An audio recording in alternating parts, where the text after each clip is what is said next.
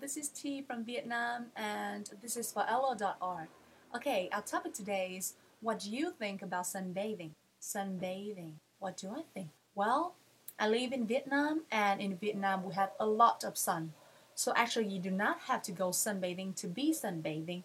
And I have a story to tell you. This um, this vacation, we went to the beaches of Nha Trang in the south of Vietnam, and my boyfriend and I were among the only people to be sunbathing at the height of noon. So people there they didn't think that we were Vietnamese; they think we were foreigners. So um, basically, in Vietnam, we try to avoid the sun, not to bathe in the sun. How about you? You must have different ideas. How about your countries?